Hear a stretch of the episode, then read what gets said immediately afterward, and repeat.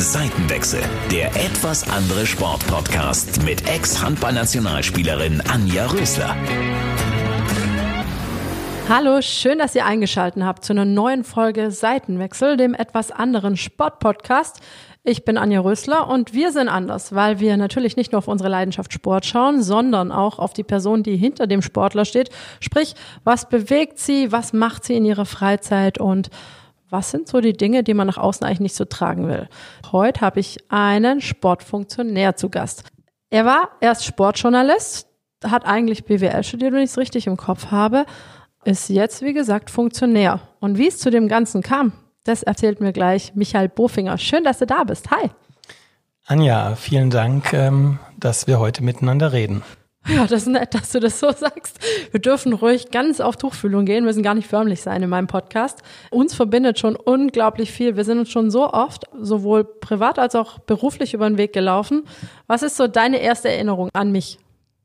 Ja, die erste Erinnerung an dich ist, glaube ich, dass du ein talentiertes Handballmädchen warst und ähm, ich damals für den Reutlinger Generalanzeiger tätig war und ähm, irgendwann unter der Woche, ich glaube es war Dienstag, ist in die Öschhalle nach Metzing geschickt worden bin, um ein paar junge Handballtalente ähm, zu interviewen und du warst eine davon. Ich glaube, ich war damals 13 oder 14 vielleicht. Kommt das hin? C-Jugend vielleicht? Das kann durchaus sein. Also es war damals ja eine sehr erfolgreiche Mannschaft, wie ja Metzingen ähm, traditionell gut im Mädchenhandball ist. Das stimmt, weil Jungenhandball haben die gar nicht mehr, glaube ich. Gab es zu meiner Zeit schon, wurde es nach Neuhausen ausgegliedert zu den Jungs. Es ist ja nicht wirklich weit weg und ein Ortsteil von Metzingen. Das ist richtig, aber zwei verschiedene Vereine. Aber genug von den ganz alten Zeiten. Also meine erste Erinnerung an dich ist tatsächlich der erste große Artikel, der über mich in der Stuttgarter Zeitung kam.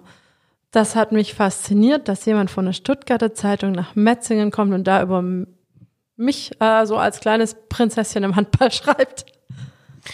Ja, ich glaube, es war damals, als du ähm, Nationalspielerin geworden bist, Jugend- oder Junioren-Nationalspielerin und ähm, die Stuttgarter Zeitung, äh, damals war Horst Walter der Sportchef und Tobias Köhler war für den Regionalsport zuständig und die hatten immer ein gutes Händchen. Also die Idee kam nicht von mir, äh, glaube ich zumindest. Und ähm, dann haben die mich ähm, ja geschickt, um dich zu porträtieren. Und ähm, ja, es war, glaube ich, ganz groß dann in der Zeitung drin.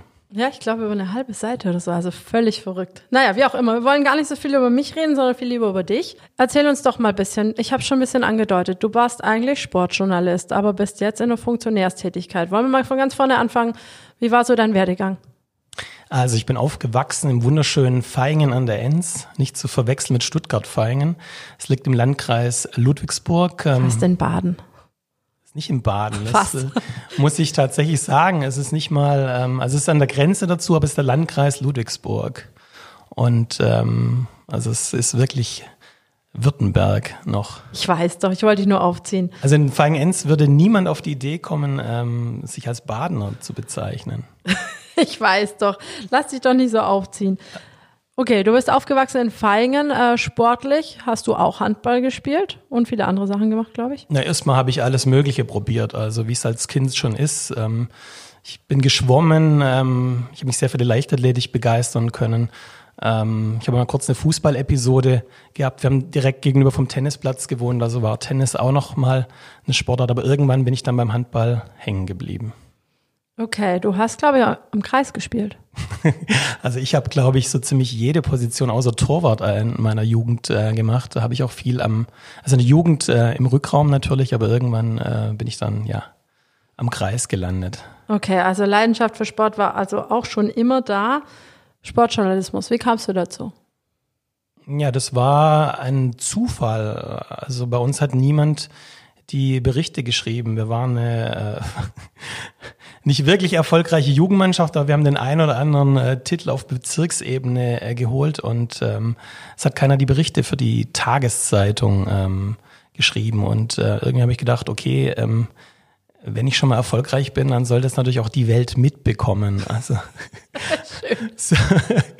es war dann schon, also wenn man die Artikel heute sieht, sie waren dann auch doch sehr selbstverliebt, würde ich sagen. Also ja, Man hat schon darauf hinweisen müssen, wenn ich die meisten Tore geschossen habe, dass das ähm, entsprechend äh, war. Ja, und äh, so fing das eigentlich an, dass ich da dann der Pressewart vom ganzen, von der ganzen Handballabteilung in Feigenenz wurde und ähm, ja, so das Ganze neben der Schule quasi gemacht habe und ein paar Cent oder damals ja Pfennig gab es ja dann auch noch zu verdienen. Absolut. Dann hast du quasi eure Artikel geschrieben, bist dann über ein Volo zu einer Zeitung gekommen. Ja, erstmal lag ein Studium dazwischen, also das Volontariat ist ja die Ausbildung bei der Zeitung. Äh, bevor man die machen kann, muss man sich aber die Meriten erstmal bei ähm, diversen anderen Medien verdienen. Ich habe da ja dann, wie gesagt, Tageszeitung, Stuttgarter Zeitung, bei der Sportbild war ich in Hamburg, äh, beim Fernsehen, bei damals BTV mit den bekannten Raves.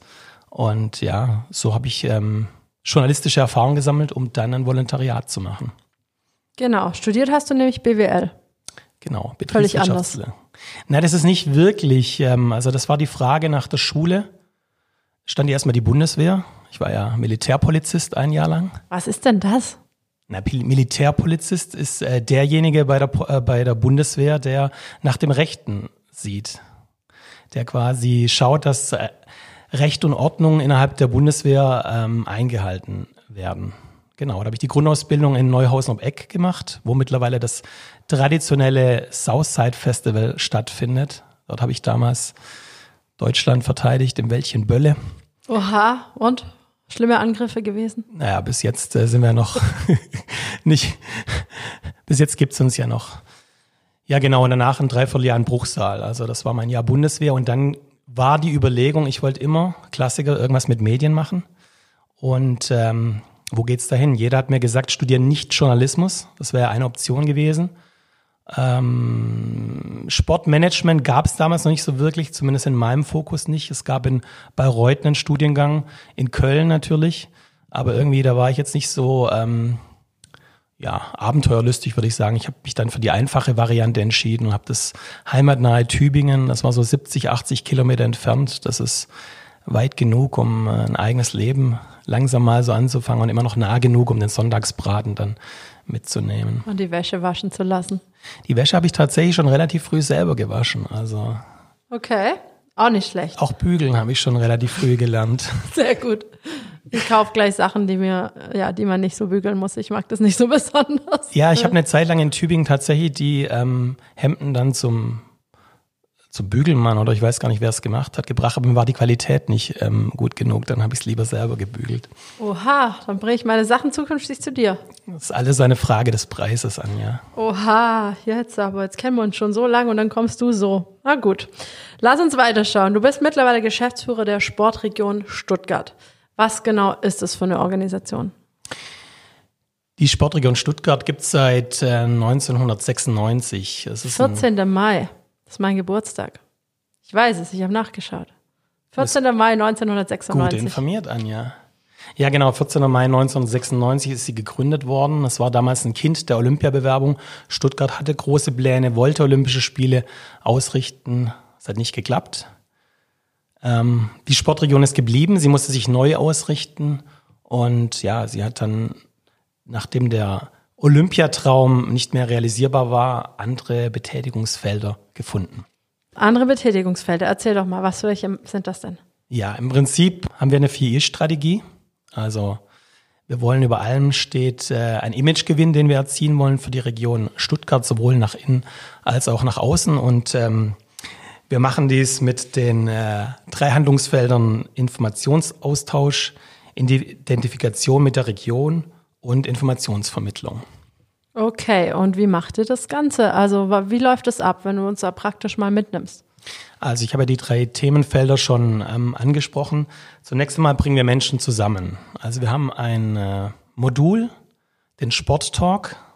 Zweimal im Jahr bringen wir Leute in der Region zusammen und ähm, unterhalten uns über ein äh, mehr oder weniger aktuelles sportpolitisches Thema. Und ähm, das Schöne daran ist ja, dass wir die ganze Region Stuttgart ähm, bespielen wollen mit ihren 179 Kommunen. Und äh, wir fingen dann extra in Nürtingen an. Wir gingen dann weiter nach Sersheim. Wir waren schon natürlich in Stuttgart. Und unter anderem waren wir auch in Kornwestheim. Und da saßt du ja auf dem Podium, Anja. Ja, das ist richtig. Ich erinnere mich. Da saß ich zusammen mit Tobias Tauterath, Torwart von Convestheim, noch ein paar anderen. Und an wen ich mich auch noch erinnere, Lennart Brinkhoff, der ja vielen aus dem öffentlich-rechtlichen Fernsehen bekannt ist. Ja, das war das Schöne. Wenn ich mich dran erinnere, es muss im Oktober 2015 gewesen sein. Und äh, wir da, waren damals im K in Kornwestheim, im schönen äh, Kulturveranstaltungstempel von Kornwestheim. Und ähm, ja, wir haben dann eine sehr nette Runde gehabt. Da ging es zum Thema Glaube. Woran glaubt man? Das war damals der Kirchentag in Stuttgart. Und ja, wir haben dann vier Pärchen quasi gebildet. Du warst eins davon mit dem Tobias Tauterath und ähm, zum Schluss kam dann der Lenny Brinkhoff, der damals noch nicht so bekannt war, wie es jetzt ist. Das ist richtig. Ja, genau. Da hatten wir über Glaube diskutiert. War sehr interessant. Ich finde das Format auch unglaublich schön, muss ich sagen, weil man ganz viele verschiedene Meinungen, das teilt ja super gut ein, dass da wirklich so konträre Meinungen auch sich gegenüberstehen. Fand ich, ist ein sehr schönes Format. Also wenn da mal eine Einladung wieder rumspringt, kann ich nur empfehlen, auch vorbeizuschauen und sich das einfach mal selber anzuhören. Jetzt habt ihr den Sporttalk. Wie geht's weiter? Was habt ihr noch? Genau, wir haben das zweite Modul. Ähm, neben dem Sporttalk ist ähm, der Bundesliga Brunch. Das ist auch ein Format, das es schon seit ähm, rund zehn Jahren jetzt gibt. Ähm, wir haben in der Region Stuttgart rund 100 Erst- und Zweitligisten. Das sind natürlich der ganz oben der VfB Stuttgart als der wichtigste und größte Verein zu nennen oder frisch auf Göppingen. Du hast ja der letzte Gerd Hofele da gehabt. Ähm, natürlich die Basketballer aus Ludwigsburg sind zu nennen, aber wir haben auch ganz kleine Vereine, wie die Radballer aus Gärtringen oder auch ähm, die Squash-Spieler, die in Gerlingen ähm, zugegen sind. Und ähm, wir haben dann angefangen, vor zehn Jahren diese Menschen zusammenzubringen, die Macher dahinter, die teilweise haupt-, teilweise ehrenamtlich sich engagieren und äh, Woche für Woche dafür schauen, dass ihre Sportler auf höchstem nationalen Niveau ähm, Leistungen bringen können. Genau. Was ist so, würdest du sagen, das, was dich am meisten beeindruckt? Wenn du jetzt alles über einen Kamm scherst, alle Vereine, was, was ist so das, was hängen bleibt für dich?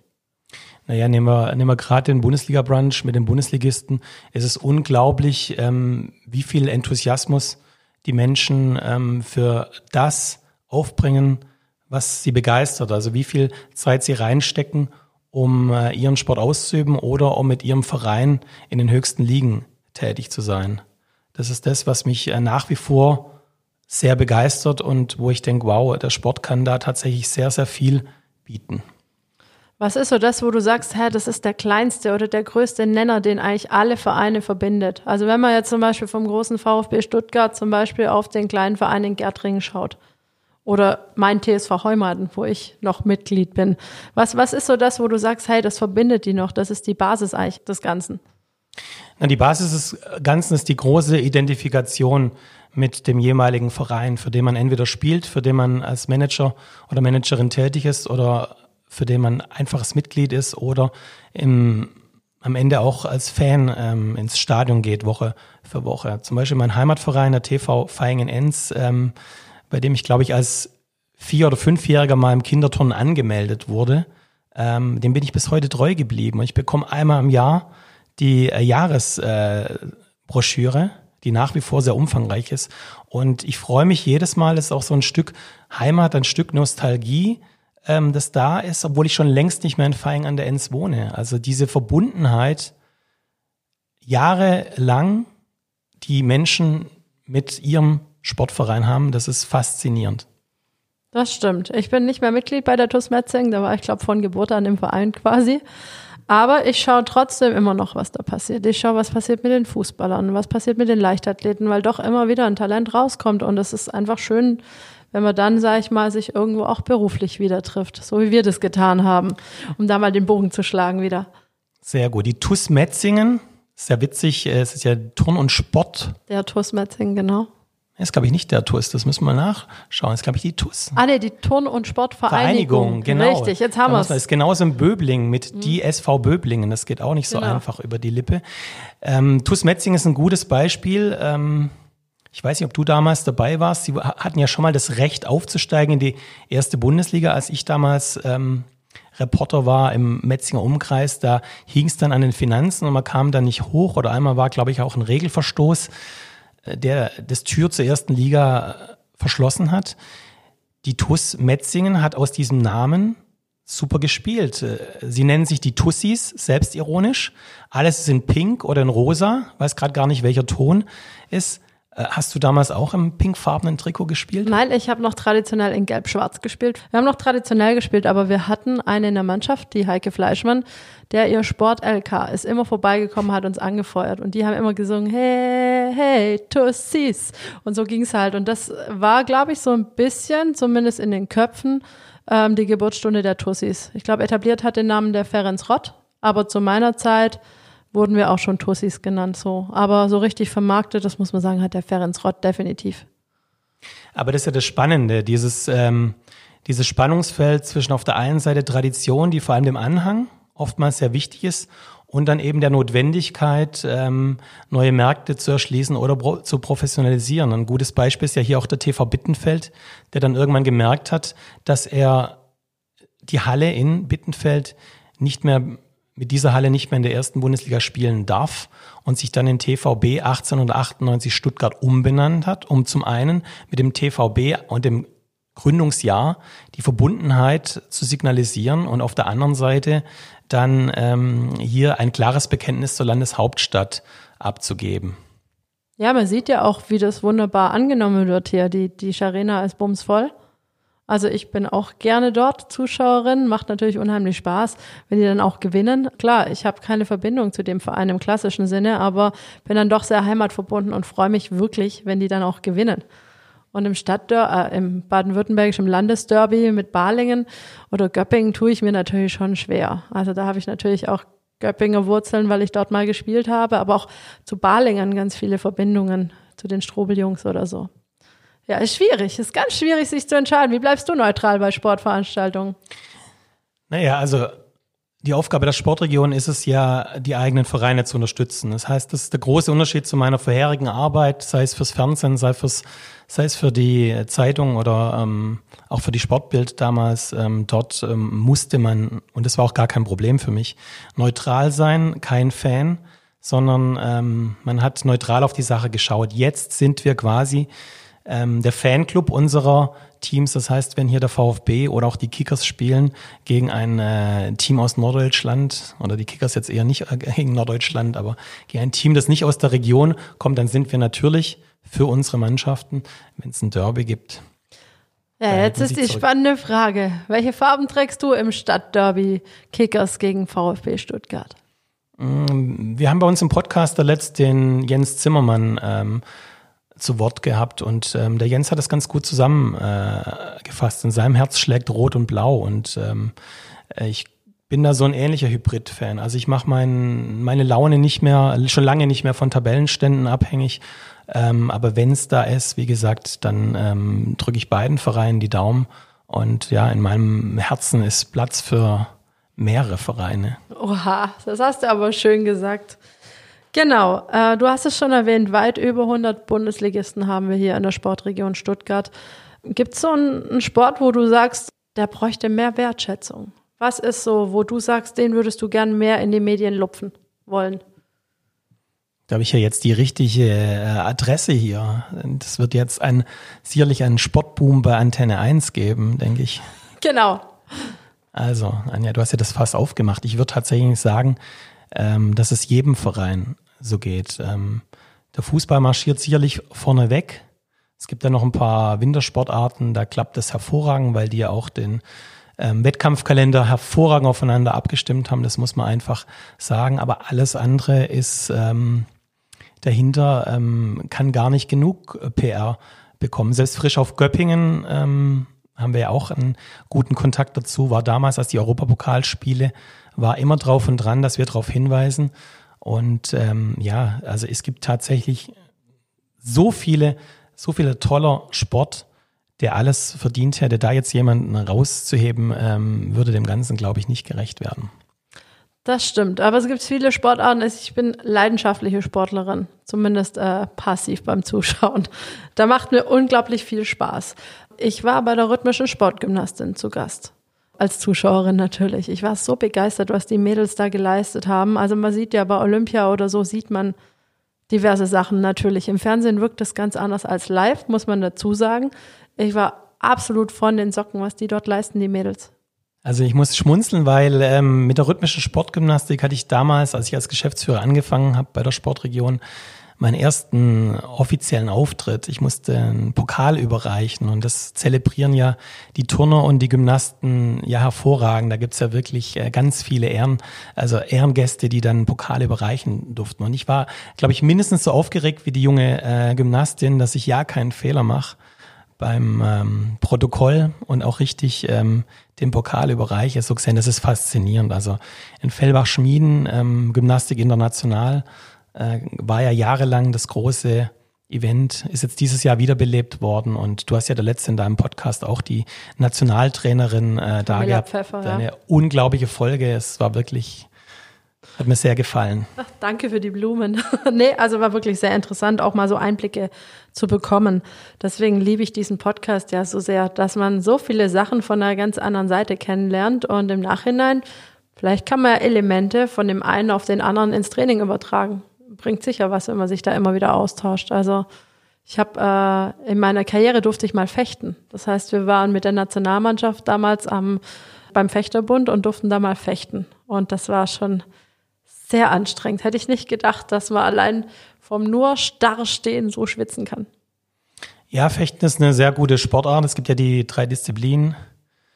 Frag dich nicht, was wir gemacht haben, ob Degen oder was, ich weiß Degen, es nicht Säbel mehr. oder Florett. Naja, Genau. ich vermute mal, dessen Säbel werden sie euch nicht in die Hand gedrückt haben. Och, nein, ich weiß es echt nicht mehr. Aber ja, wir haben, das ist das Schöne an dem, an dem Job oder auch damals ähm, im Sportjournalismus. Ich war ja da tatsächlich ein All- Allrounder, ähm, der dann überall hingeschickt worden ist und ich fand es immer faszinierend. Witzigerweise tatsächlich in Reutlingen gibt's ja, oder gab es den All-Star Cup, ähm, über den ich damals berichten durfte und ähm, da werden gewisse Körperpartien, die andere Menschen gar nicht ähm, spüren, werden da tatsächlich intensivst gefordert und trainiert. Das fand ich sehr, sehr, sehr beeindruckend. Also durch die Bank weg hatten wir auch, ich weiß nicht, vielen ist vielleicht Grit Jurak noch ein Begriff, die unglaublich austrainiert ist, unglaublich fleißig, natürlich auch dementsprechend gut gespielt hat. Der hat auch, die hatte auch Muskelkater, das weiß ich noch.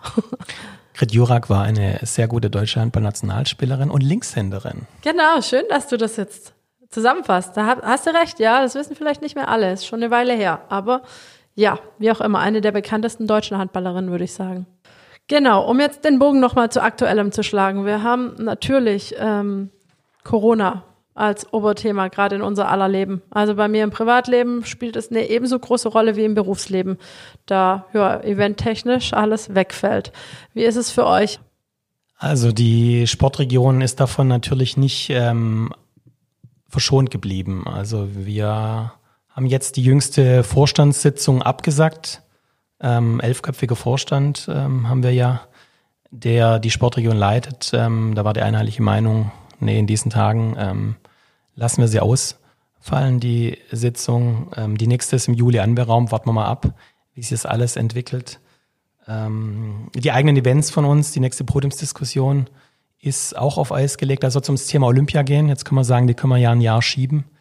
Ähm, die Rad-DM, die sollte im Juni in der Region stattfinden.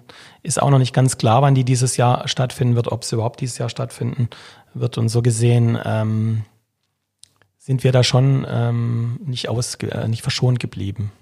Wie arbeitet ihr jetzt im Moment? Wie, wie läuft das bei euch ab? Wie macht ihr das? Naja, sagen wir mal so, also interessanterweise ist die Arbeit nicht weniger geworden. Also sie ist anders, aber nicht weniger. Wir haben jetzt die direkte Eventvorbereitung ähm, eingestellt, aber wir haben ja auch Events, die im kommenden Jahr stattfinden werden. Das heißt, im nächsten Jahr finden Veranstaltungen statt, die hätten wir jetzt sonst irgendwie im Sommer oder im, im Oktober ähm, gehabt, die werden jetzt vorbereitet. Ähm, darüber hinaus ähm, haben wir die Aufgabe, ähm, dass wir gebündelt über das Sportgeschehen berichten und jetzt stehen ja Entscheidungen an. Wie sieht's aus? Ähm, wie wird gewertet? Ähm, äh, wird weitergespielt? Stichwort Fußball-Bundesliga oder eben wie im Tischtennis kompletter Saisonbruch. Gibt es Meister? Gibt es keinen Meister? Aufsteiger? Und da haben wir tatsächlich ähm, jetzt die Arbeit umgestellt, indem wir fast täglich auf unserer Homepage, auf unserer Facebook-Seite, Instagram darüber berichten, was passiert und den wöchentlich erscheinenden Newsletter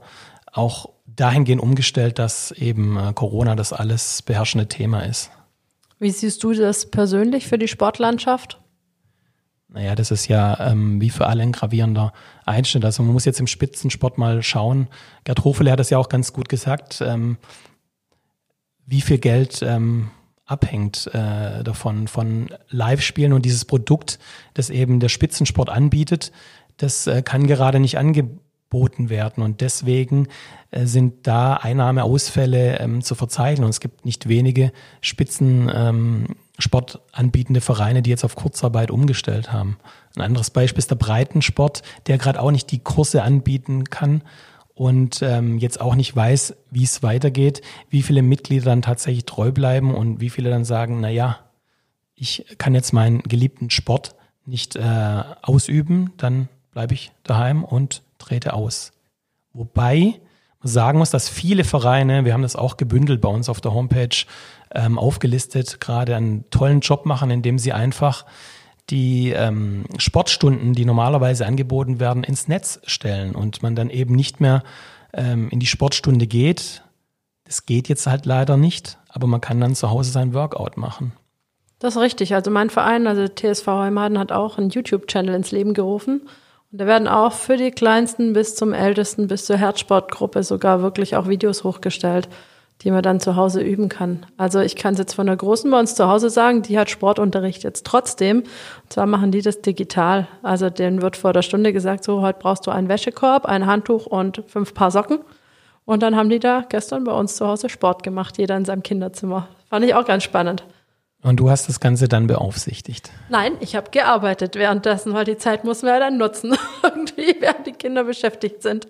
Nee, klappt. Äh, es ist schon eine sehr große Herausforderung, die jeder Einzelne von uns bringen muss.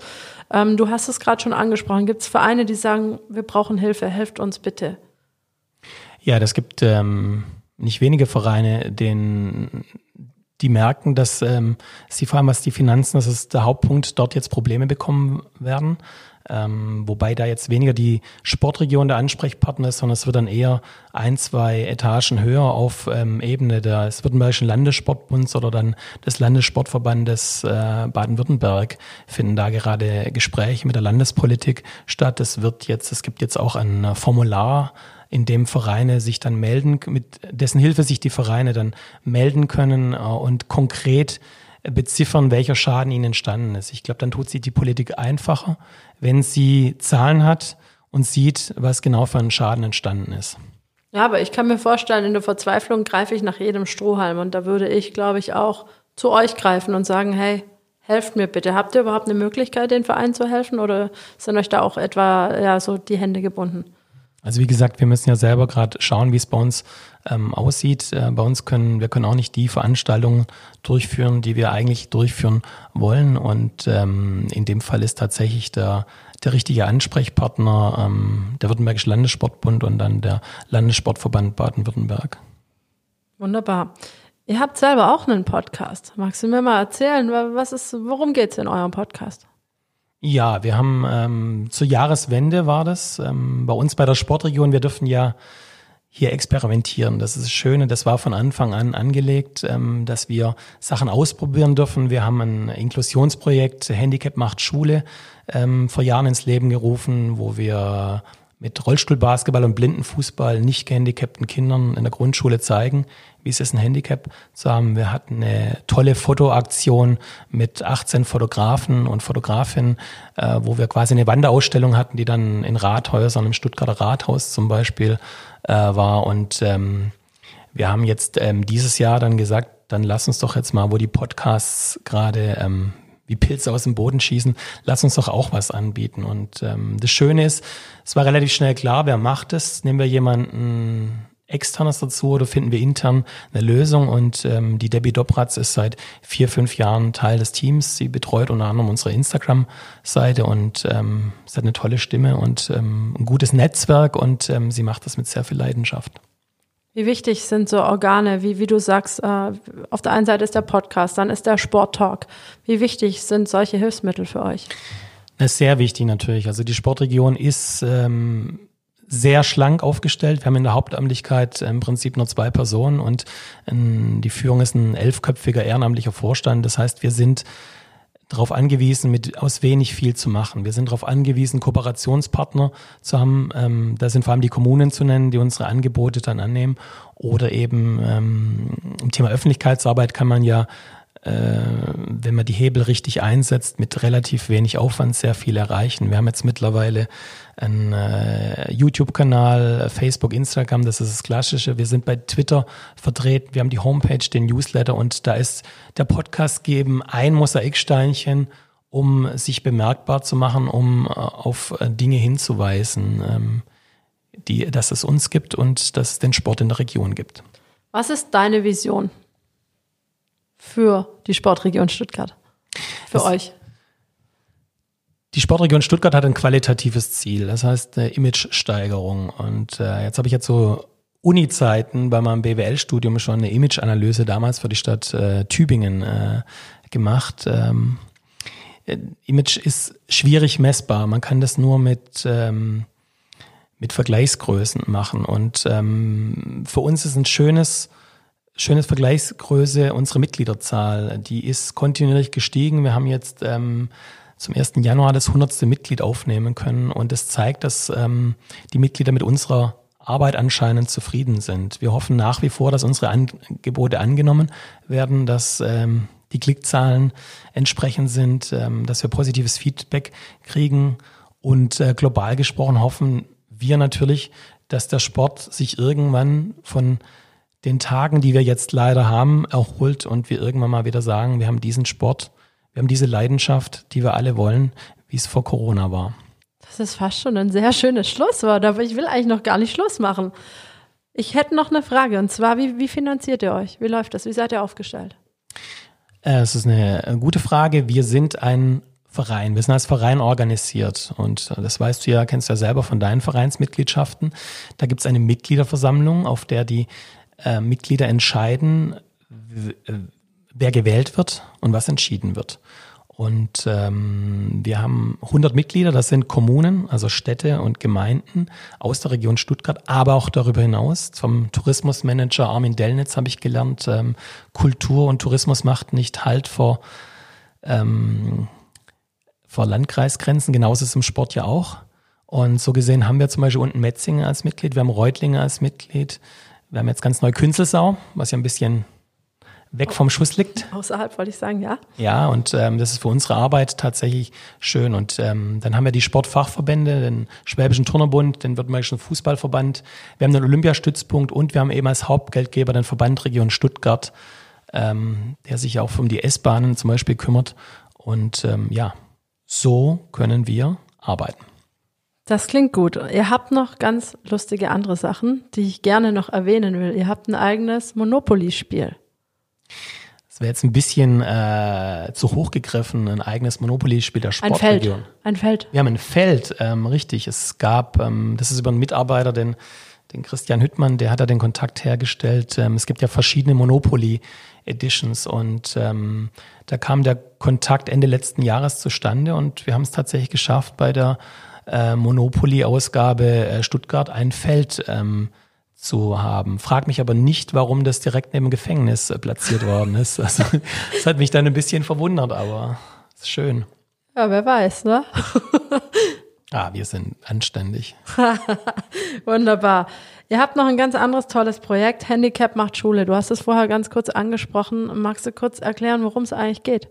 Ja, Handicap macht Schule ist wirklich eine Herzensangelegenheit. Ähm, Handicap macht Schule ist im Jahr 2014 entstanden. Wir stellen jedes Jahr unter ein bestimmtes Motto und im Jahr 2014 war eben das Motto Integration und Inklusion. Und ähm, ich habe ja gerade schon erwähnt, wir brauchen immer Partner und wir haben im Württembergischen Behinderten- und Reha-Sportverband einen super Partner gefunden, der gesagt hat, äh, wir suchen eh den Kontakt zur Schule. Den hatten wir von der Sportregion. Und ähm, daher äh, haben wir gesagt, lass uns zusammen was machen. Und äh, wir sind dann in die Schulen gegangen, in die Grundschulen und haben mit Hilfe zweier Sportarten es äh, versucht und dann auch geschafft, ähm, gehandicapt, äh, nicht gehandicapten Kindern zu zeigen, ähm, wie man Sport treiben kann, wenn man ein Handicap hat. Und da bieten sich Rollstuhlbasketball hervorragend an. Da sitzen die Kinder im, im Rollstuhl und sollen auf den Korb werfen, treffen natürlich nichts Und Blindenfußball ist natürlich genau das, der gleiche Effekt mit abgedunkelten Skibrillen, eine Doppelstunde ähm, zu laufen. Das ist wirklich, wenn man das mal erlebt hat, das ist wirklich faszinierend. Und eine Klingel im Ball drin, gell? Eine Klingel im Ball genau. drin, genau. Der, der Benny, unser Trainer da, der läuft dann immer so wie der Rattenfänger von Hameln durch den Raum und klingelt immer und die Kinder richten sich dann wie eine Kompassnadel aus. Das ist eine sehr schöne Sache. Das Tolle daran ist, dass die äh, Lehrerinnen und Lehrer das meistens dann vor und danach noch bearbeiten im Unterricht und wir dann ganz tolle Zeichnungen von den äh, Kindern bekommen. Und ähm, die dürfen dann auch Fragen stellen. Der Werner äh, sitzt im Rollstuhl, der kriegt dann auch sehr direkte Fragen. Ähm, da wundert man sich schon, aber ich meine, du hast selber Kinder, du weißt, sind sehr, sehr offen, sehr, sehr, offen, sehr ehrlich, sehr neugierig. Und ähm, ich bin da immer verwundert, wie viel die Kinder gerade beim Thema Blindheit schon wissen. Diesen Blindenhund haben Blinde, diesen Stock, ähm, die sind da sehr, sehr offen. Und es war eben die Idee dran, dass man das frühzeitig ähm, da den Kontakt aufnimmt. Wir haben das damals ins Leben gerufen. Mittlerweile macht das der Württembergische Behinderten- und Reha-Sportverband. Also wir sind da nur noch unterstützend tätig, wenn es um Pressearbeit oder sonst was geht. Also nicht, dass wir uns da jetzt mit falschen Federn schmücken. Nee, das wollen wir natürlich nicht. Aber trotzdem finde ich, ist es ein Projekt, auf das man unbedingt hinweisen muss, weil äh, Inklusionsarbeit nach wie vor ein ganz großes Thema, glaube ich, bei uns in der Gesellschaft als auch in, im Beruf ist. Ja, muss ich dir recht geben. Also wir haben ja noch eine andere ein anderes äh, Baustein. Wir unterstützen talentierte Sportler auf dem Weg zu den Olympischen und den Paralympischen Spiele und ähm, wir haben da, glaube ich, auch 2014 den Nico Kappel, ähm, der mittlerweile selber Medienstar ist, ins Team aufgenommen und ähm, ja, das ist also Nico Kappel lebt diese Inklusion. Was ich bei Nico Kappel so faszinierend finde, ist auch, dass er immer sagt, es ist, darf nicht eine Einbahnstraße sein. Auch wir gehandicapten Menschen müssen ähm, müssen äh, nicht nur die Vorteile bekommen, sondern wir müssen genauso ähm, auch die andere Seite sehen. Und ähm, ja, wie gesagt, ich denke mittlerweile, wer hat denn, wer hat denn kein gehandicapt oder was ist schon normal?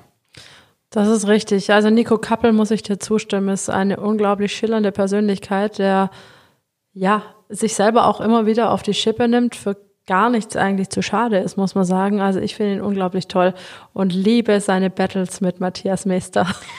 Ja, die zwei, das ist ja das Schöne hier im Haus des Sports, ähm, wo wir unsere Geschäftsstelle haben in Bad Cannstatt, die sitzt, sieht man ja manchmal auch beim Mittagessen und ähm, die sind auch in der Freizeit genauso wie im, im Internet, wie im, wie im Fernsehen. Die nehmen sich, wie du sagst, selbst auf die Schippe. Ich könnte mich totlachen. Jetzt hat er ja auch TikTok für sich entdeckt. Ich, äh, also ich feiern wirklich ab und auch da ist es äh, die Sache die, dass ähm, wenn man da mit Leuten aus dem Behindertensport redet, die finden das teilweise gar nicht so witzig, wie okay. die dann rüberkommen. Also das finde ich dann wieder das Interessante, dass sie eigentlich meiner Meinung nach eine grandiose Sache machen und dann nachher Gegenwind kriegen, weil sie sich dann irgendwie ja auf die Schippe nehmen und nicht so ernst nehmen. Für alle, die jetzt nicht genau wissen, wovon wem wir eigentlich überhaupt sprechen. Nico Kappel ist Kugelstoßer, Matthias Meester ist Speerwerfer und beide haben das Handicap oder auch ihre Stärke, man mag es auslegen, wie man will, dass sie kleinwüchsig sind. Und ähm, ein Witz von Nico Kappel ist natürlich auch nicht die 1,50 Abstand oder die 2 Meter Abstand jetzt in der Corona-Zeit, sondern ein, einen kleinwüchsigen Abstand. Und er hat da ganz tolle Grafiken gebastelt. Also wer wissen will, wovon ich und der Micha jetzt gerade sprechen, schaut mal unbedingt auf der Instagram-Seite von Nico Kappel vorbei. Und der hat da auch schon sehr, sehr witzige Videos mit drauf. Ja, vielleicht abschließend zum Thema Nico Kappel. Ähm, er wurde immer wieder gefragt, ob, ob er denn größer sein möchte. Er sagte nein und das nehme ich ihm auch ab. Er möchte es nicht. Was hat er denn für Nachteile? Jeder erkennt ihn und wenn er im Hotelbett liegt, dann hat er noch nie das Problem gehabt, dass das Bett zu klein war. Das hat er mir auch erzählt. Das stimmt. Er kannte, er weiß gar nicht, in welche Richtung er sich legen soll. Es passt eigentlich immer. Schön. Nein, ähm, abschließend. Ihr habt 2021 Jubiläum. Laufen die Vorbereitungen schon? Was für ein Jubiläum eigentlich? Genau, wie du ja vorhin gesagt hast, an deinem Geburtstag wurde die ähm, Sportregion gegründet. Ähm, 1996 plus 25 gibt, Anja? 2021, verrückt. Wahnsinn. Das heißt, im nächsten Jahr haben wir 25-jähriges Jubiläum. Da kann man jetzt nicht mit dem VfB mithalten, der ein paar Jahre mehr auf dem Buckel hat. Äh, aber es ist für uns immerhin ein rundes Jubiläum. Ähm, die 25, die wollen wir feiern mit diversen ähm, Festivitäten. Da sind tatsächlich ähm, schon die ersten Telefonate geführt worden, die ersten Konzepte geschrieben und ja, wir wollen das ganze Jahr äh, wirklich Gas geben. Wir haben ein großes Fotoprojekt äh, geplant, das darf man vielleicht schon verraten und wollen äh, möglichst viele Sportarten in möglichst vielen unserer Mitgliedskommunen ähm, fotografieren, wenn es denn dann geht, wenn dann wieder Sport ausgeübt werden kann. Da hast du recht. Das steht ja alles noch ein bisschen in den Sternen und der einzig, was uns helfen würde, wäre wahrscheinlich im Moment eine Glaskugel.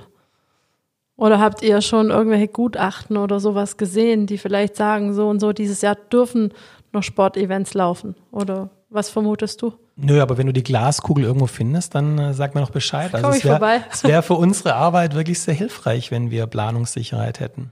Ja, für unsere auch, muss ich ganz ehrlich gestehen. Also es ist nicht ganz einfach, so theoretisch zu arbeiten, finde ich persönlich. Also ich bin froh, dass ich einen praktischen Podcast habe, den ich auch nicht nur theoretisch planen kann. Du nix, magst nichts mehr sagen. Nö, ich bin wunschlos glücklich. Also es ist eine nette Gesprächsatmosphäre, die du hier aufbaust, Anja. In deinem Büro. In meinem Büro, du sitzt ja quasi unter deinem Bild, Anja, gell? Das ist schade, dass die Optik beim Podcast fehlt. Tatsächlich, aber ich mache jetzt einfach hier nebenher noch kurz ein Selfie und dann könnte ja, ich das mal. vielleicht. Also, Moment. Da bin ich. Da. Ah, herrlich. Super. Anja, es ist wirklich toll. Ja. Nein, wir, wir wissen nicht, aber die Lockerungen kommen ja. Passt, oder? Sehr gut. Die Lockerungen kommen ja langsam und so gesehen ähm, bin ich guter Dinge, dass wir irgendwann mal wieder zu den Zeiten zurückkehren und es dann heißt, weißt noch damals. weißt du noch damals, als wir immer nur zu Hause waren? es ist schon verrückt. Also ich finde es auch, wenn man so drüber nachdenkt, wir haben eine Geschichte, will ich vielleicht von uns beiden noch auspacken. Und zwar Handball-WM 1997. Und zwar war das die Frauenhandball-WM in Deutschland. Deutschland, kann ich schon vorwegnehmen, ist damals Bronzemedaillengewinner, sprich der dritte Platz. Du warst als Volontier dabei und ich war als Besucherin dabei und zwar beim Finale in Berlin. Ich war damals noch in der Jugendnationalmannschaft, was für uns ganz toll war. Sie haben gesagt, wir machen zum Finalwochenende, zum Halbfinale machen wir einen Lehrgang für euch. Und wir gucken dann als Highlight die Halbfinals und das Finale an, haben wir gemacht. Und äh, man muss dazu sagen, in den Halbfinals ist was ganz Schlimmes passiert in der Halle. Magst du vielleicht kurz erzählen als Volunteer, wie das aus deiner Sicht war? Ja, es war, ähm, also ich kann mich an die Handball-WM deswegen aus mehreren Gründen gut erinnern, weil ich da eigentlich im Ausland gewesen wäre. Ich hatte eine Zusage ähm, von IESEC, das ist so eine Studentenorganisation, BWL-Studentenorganisation, ins Ausland zu gehen. Ähm, und dann habe ich mich beworben als Volunteer um die Heim-WM und ich war dann Teil des deutschen Presseteams. Und ja, was machst du jetzt? Gehst du ins Ausland oder gehst du äh, mit dem deutschen Nationalteam der Frauen ähm, auf Reise. Ich habe mich dann gegen das Ausland entschieden. Wo wärst hingegangen eigentlich? Das wusste ich noch gar nicht. Also das Witzige war, man konnte irgendwas angeben. Klar, ich habe den Klassiker irgendwie Amerika angegeben, aber wahrscheinlich wäre es dann Polen oder Zimbabwe oder so geworden. Also Wir wollen das jetzt nicht abwerten, diese Länder. Nein, es ist überhaupt kein, äh, das ist jetzt eher ja dieses, ähm, ich glaube tatsächlich, dass ich da in ein Land gekommen wäre, in das ich sonst nie gereist wäre. Und das wäre sehr, sehr spannend gewesen. Also ähm, das war schon eine Überlegung. Ich muss im Nachhinein, da musste ich auch einen Französisch-Test am Französischen Institut abmachen, mich mit meinem Schulfranzösisch da. Ich glaube, ich habe eine 3 gerade noch gekriegt, hingekriegt habe, weiß ich auch nicht. Und habe mich dann quasi fürs Herz entschieden, für diese Geschichte. Ähm, ich gehe auf Reisen mit dem deutschen Nationalteam. Das begann damals in Sindelfing. Warst du da auch in der Glaspalast? Das ja, habe ich einmal zugeschaut, doch. Es ist einfach, es war phänomenal, weil ich kannte den Glaspalast als Leichtathletikhalle und habe mir nicht wirklich vorstellen können, wie da Handball gespielt werden soll. Aber es war eine gigantische Stimmung da. Und ja, ist, wenn man den Glaspalast kennt, ist einfach ein ganz spezieller, sehr tolle Atmosphäre da drin. Und sie haben es wirklich geschafft. Klar, das Heimteam war da. Ähm, die Deutschen waren auch sehr erfolgreich. Es ging dann weiter über Hannover, ganz alte Halle. Also man wundert sich manchmal schon da wie diese Hallen dann ausgesucht werden. Und dann war das Finalwochenende in Berlin. Ich weiß gar nicht mehr, wie die Halle hieß. Max Schmeling Halle. Na, die hieß damals, aber hieß sie schon so? Ich glaube schon. Okay. Die war da relativ neu noch sogar. Ja, und äh, wie gesagt, ich war ein Volontier. Nach zweieinhalb Wochen hast du auch ein bisschen Lagerkoller. Ich meine, du bist morgens dann irgendwie der Erste. Als, als Volontier bist du ja, wie soll man sagen, du bist ja... Mädchen für alles. Mädchen, du bist verheizt irgendwie, aber das ist egal. Du warst jung und bekamst kein Geld. Aber du warst dabei. Es war einfach toll. Und dann war, wie gesagt, dieses Finalwochenende. Es war klar, jetzt machen wir Samstag noch die Halbfinalspiele. Es ist übrigens witzig, wenn man in so einem, ähm, also ich habe, glaube ich, in den zwei Wochen gefühlt 35 Handballspiele nicht mal gesehen, aber darüber berichten müssen. Und dann ist dir das Spiel an sich egal. Es ist dir vollkommen egal. Also du funktionierst nur noch, du hast eine andere Aufgabe. Und dann war es so, am, an diesem Samstagabend wollten wir eigentlich nach Berlin, Berlin unsicher machen, feiern. Und äh, ja, dann war dieser schreckliche Vorfall. Also, ja, ist, die, die Stimme ist jetzt noch ein bisschen brüchig, wenn man das ein bisschen mitkriegt, dass zwei Menschen bei einem Sportereignis sterben. Das ist, das ist auch mitgekriegt. Ja, wir haben es mitgekriegt. Aber wir waren ein bisschen weiter weg, haben auch nicht gleich verstanden, was ist eigentlich passiert. Man hat gesehen, es war, gab Tumulte auf einer Gegengeraden. Ähm, um die Sache abzukürzen, es wurden zwei dänische Fans wurden erstochen. Ähm, da kriege ich selber Gänsehaut, wenn ich nur drüber nachdenke. Ähm, die haben das leider nicht überlebt. Man muss dazu sagen, die äh, Sicherheitsmaßnahmen, die damals gegolten haben, waren für die Zeit angemessen. Also es war jetzt nicht so, dass man besonders fahrlässig war oder besonders unvorsichtig, würde ich jetzt mal sagen. Also das kannst du mich vielleicht korrigieren. Es war ein Novum. Für uns war das was, was wir niemals gedacht hätten, dass es passieren könnte. Und da ist ein verrückter, ein psychisch kranker Mensch, wie gesagt, mit dem Messer auf zwei losgegangen, die das leider nicht überlebt haben, die da auf der Tribüne verstorben sind. Für uns war das so, ähm, wir wurden dann irgendwann rausgeleitet. Ähm, die Leichen hat man gesehen, die mussten dementsprechend auch aus der Tribüne erstmal rausgetragen werden. Das ist das, was wir mitbekommen haben. Ich war damals, ja, 16, 17 Jahre alt, also noch nicht wirklich alt. Oder jünger, 96 doch. So um den Dreh. 14, 15 war ich. Also es ist schon verrückt, wie die Zeit vergeht, erstens. Und zweitens, was das mit einem gemacht hat. Das war so das erste Mal, wo, glaube ich, nicht nur bei uns, die in der Halle waren, sondern in Deutschland so ein Umdenken kam, wie sicher sind wir eigentlich auf dieser Welt. Und ähm, das ist so ein Gefühl, so ein Unsicherheitsgefühl, das ich jetzt ab und zu auch noch habe, muss ich ganz ehrlich gestehen. Vor allem in dieser Zeit. Oder wie siehst du das? Ja, ich gebe dir ähm, recht. Also wenn man nochmal kurz zurückblickt, damals hatte, glaube ich, tatsächlich die deutsche Nationalmannschaft einen Biersponsor. Ich glaube, da war dann auch die Entscheidung, dass man den Vertrag nicht verlängert oder runtergeht vom Trikot. Ähm, für mich persönlich war das, man merkt das ja immer erst im Nachhinein, was es für Auswirkungen hat. Da war man natürlich gelähmt, geschockt. Ich meine, Handball ist auf dem Feld eine brutale Sportart. Wobei ich finde immer, meine, mein Freundeskreis wundert sich dann immer so nach dem Motto, wie kann man sowas machen? Ich meine, du hast ja selber oft genug gemacht. Man empfindet es gar nicht selber als, als so hart, wenn man es ausübt. Ähm, aber die Fans ähm, sind eigentlich friedlich. Also wie gesagt, da gibt's auch keine, keine Schlägereien ähm, und sonst was. Und dass dann jemand da ermordet wird und vor allem, es waren dänische Fans, glaube ich, da ist da der Frauenhandball die Sportart Nummer eins, also viel, viel populärer als der Männerhandball. Ähm, es war krass. Wie gesagt, wir hatten dann plötzlich in der Halle doppelt so viele Journalisten, natürlich die ganzen Boulevardjournalisten. Berlin ist ja voll beim Boulevard. Ähm, man hat dann die Spiele fortgesetzt, aber glaube ich mit Trauerflor, es war vollkommen wurscht. Der, der Pressesprecher damals, der Otto Ulrich Baas, der musste dann auch ganz andere Dinge machen. Und ich bin dann plötzlich über Nacht in eine Rolle reingerutscht, die ich so nicht äh, kannte. Also ich habe irgendwie Südkorea gegen Kamerun, Spiel um Platz 17, habe ich die Pressekonferenz geleitet plötzlich. Da war dann irgendwie ein asiatischer Journalist und äh, ich fragte so kurz Übersetzung und sowas und äh, der hat den Kopf geschüttelt, sonst wäre ich da mit meinem Schulenglisch ähm, gesessen da vorne. Also es war, die, der Sport war in dem Moment vollkommen wurscht und ja, ähm, ich glaube tatsächlich war damals irgendwie ähm, paralysiert. Das also, also, ich nach wie vor bin ich immer noch so, dass ich, wenn große Menschenansammlungen sind, gucke ich schon genau hin. Wer steht da, habe ich genügend Abstand, auch wenn, wenn man jetzt an einer, an einer Haltestelle ist, von der Stadtbahn zum Beispiel. Mich würdest du nie erleben, dass ich relativ weit vorne stehe. Ich steige immer mit als Letzte Krass, ein, weil wirklich? ich. Mh. Ich bin sehr sicherheitsliebend, muss man dazu sagen. Ähm, ich äh, mag nicht in so eine Situation kommen. Klar schützt mich das nicht, aber so eine gewisse sag ich mal, Vorsicht schadet nicht, bin ich der Meinung. Auch wenn man mich vom Spielfeld vielleicht ganz anders kennt.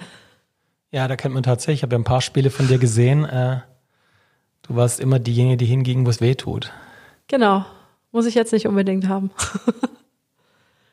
nee, ist richtig. Also, wie gesagt, hat mich nachhaltig geprägt. Ich glaube ich auch, wenn ich dich so sehe, hier gegenüber sitzend. Keine schöne Geschichte. Wenn wir jetzt abschließen wollen mit was Schönem, was ich eigentlich immer gerne mache.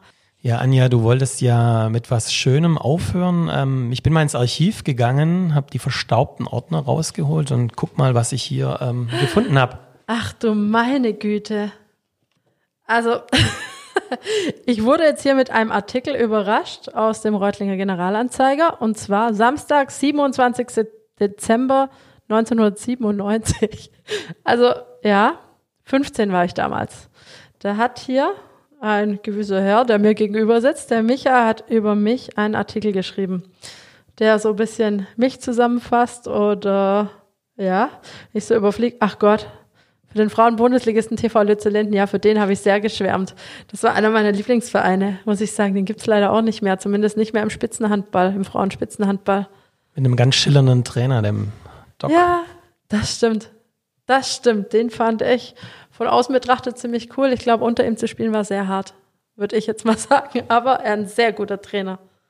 Ja, ein Riesenfoto haben sie rausgesucht in der Redaktion. Und ja, ein Nationalmannschaftstrikot. Brutal.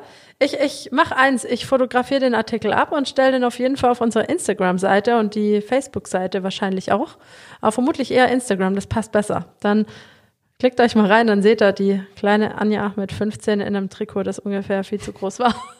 ja, das hatte ich immer, habe mich immer gewundert. Also irgendwie hatte man den Eindruck, die Trikots sind für Männer kreiert und man, ach ja, die Frauen können ja auch irgendwie reinschlupfen. Ich glaube, so ähnlich war das damals. also da hat sich ja schon viel getan modisch, aber da bin ich, glaube der falsche Ansprechpartner. Müsste vielleicht mal mit jemandem von, damals war es Hummel, glaube ich, bei uns, oder Kemper oder Adidas sprechen, wie das jetzt heutzutage ist. Aber vielen, vielen Dank für die nette Überraschung.